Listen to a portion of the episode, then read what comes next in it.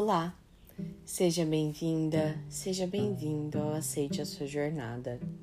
Eu sou Natália Agostini, sou psicoterapeuta e hoje eu quero conversar com você sobre os seus sonhos, porque os seus sonhos podem mudar a sua história.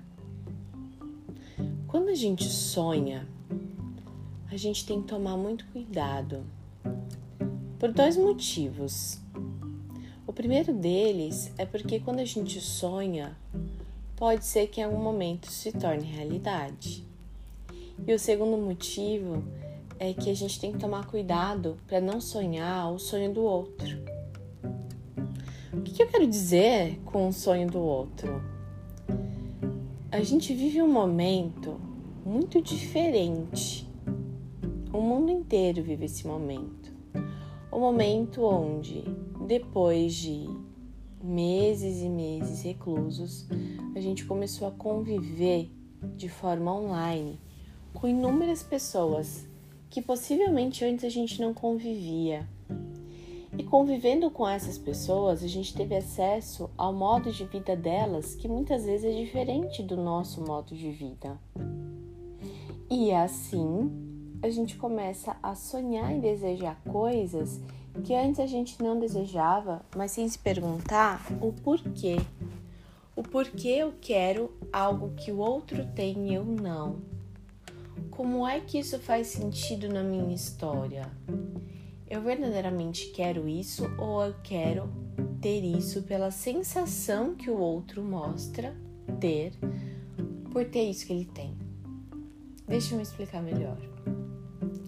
Quando a gente tem acesso às redes sociais de alguém, a gente vê essa pessoa vivendo algo que primeiro a gente não sabe se é real. O que eu quero dizer? Não tô dizendo que todo mundo mente por aí, mas eu tô dizendo que as pessoas mostram um pequeno recorte da vida delas. Um exemplo muito simples para você. Quando eu comecei a ver, a acompanhar redes sociais das pessoas, né? Porque eu era uma pessoa que antes da pandemia vivia 100% offline, vamos dizer assim. Embora eu tivesse um site, um Instagram, eu não usava o Instagram para divulgar meu trabalho e eu passava pouquíssimo tempo no Instagram.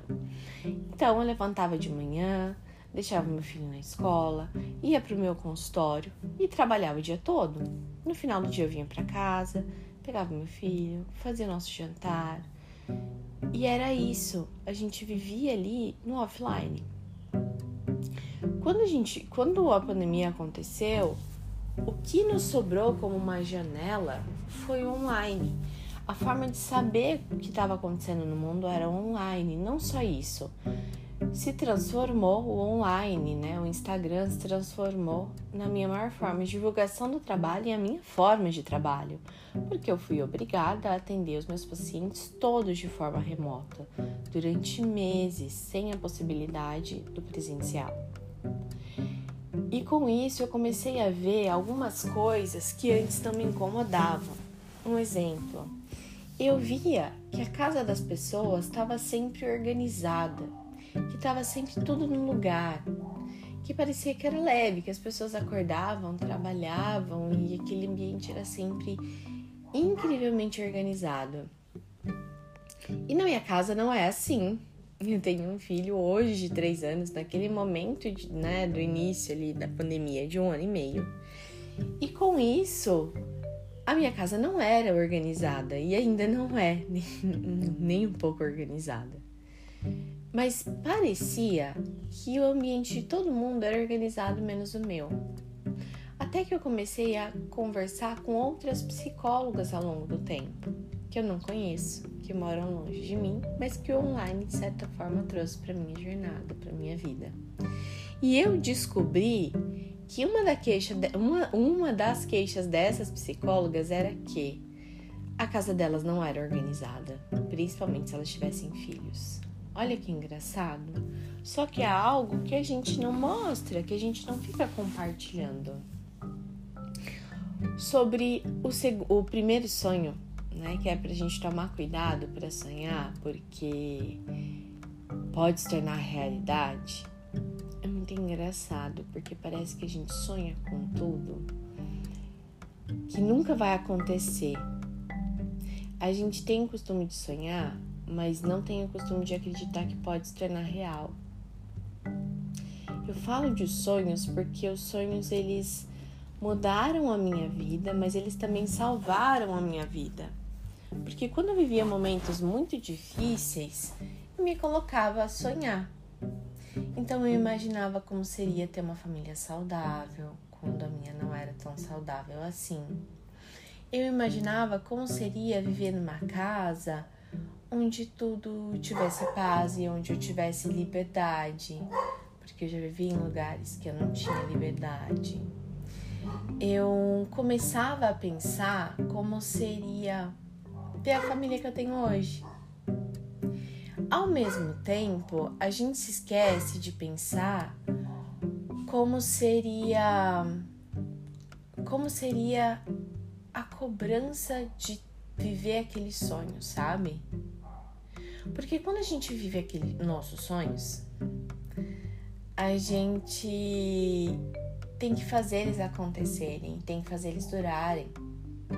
Então, por exemplo, né, se seu sonho é ter um filho, parece que é só alegria, que é a maior realização da vida.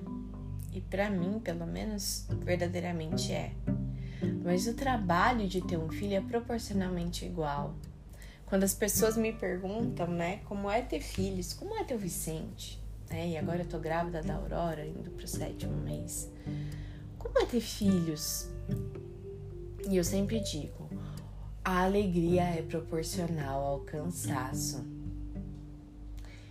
E, e para mim é o que faz mais sentido, porque eu me sinto cansada todos os dias. Hoje eu acostumei com o cansaço, tá? Mas a alegria é proporcional a ele. Lá no início, quando eu me tornei mãe, quando o Vicente tinha meses, o cansaço era maior do que a alegria, olha só. Não porque o, o, a alegria não fosse imensa, mas porque eu criei tanta expectativa sobre a alegria que eu ignorei a potência do cansaço. Então, quando a gente fala de sonhos, existem algumas formas de realizar. Eu conheço uma pessoa muito querida, Cleo, o Instagram dela se eu não me engano, com essa minha cabeça de grávida, é Cleo para viver de verdade. Algo nesse sentido.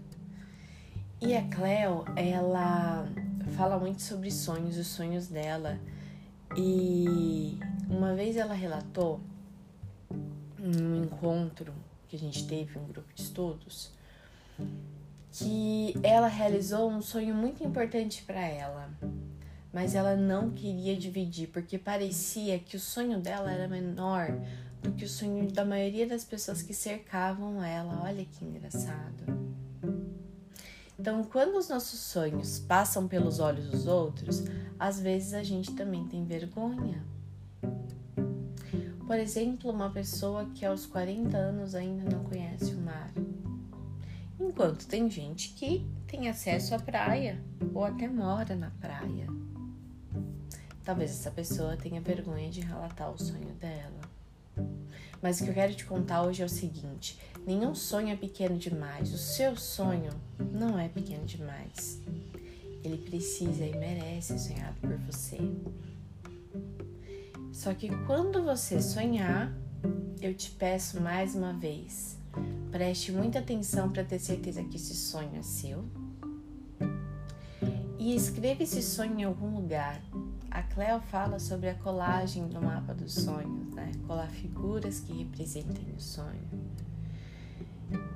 Eu escrevo os meus sonhos, deixo lá eles guardados, eu nem fico olhando. Mas todos os sonhos que eu escrevi, ou pelo menos a maioria deles, já se realizou. Escreva os seus sonhos, deixe ele escrito em algum lugar, pense neles, mas pense que eles podem ser realizados e pague o preço quando eles se realizarem. Por isso, sonhar pode mudar a sua história. Quero te agradecer por você me ouvir até aqui. Se você ainda não me acompanha, tem Instagram, psicóloga Natália Agostini. Vai ser uma honra ter você por lá. E muito obrigada por dedicar o seu tempo para mim, porque o seu tempo é algo que não volta. O seu tempo é aquilo que você tem de mais precioso. Muito obrigada. E sonhe. Sonhe mesmo, porque sonhar pode mudar a sua história.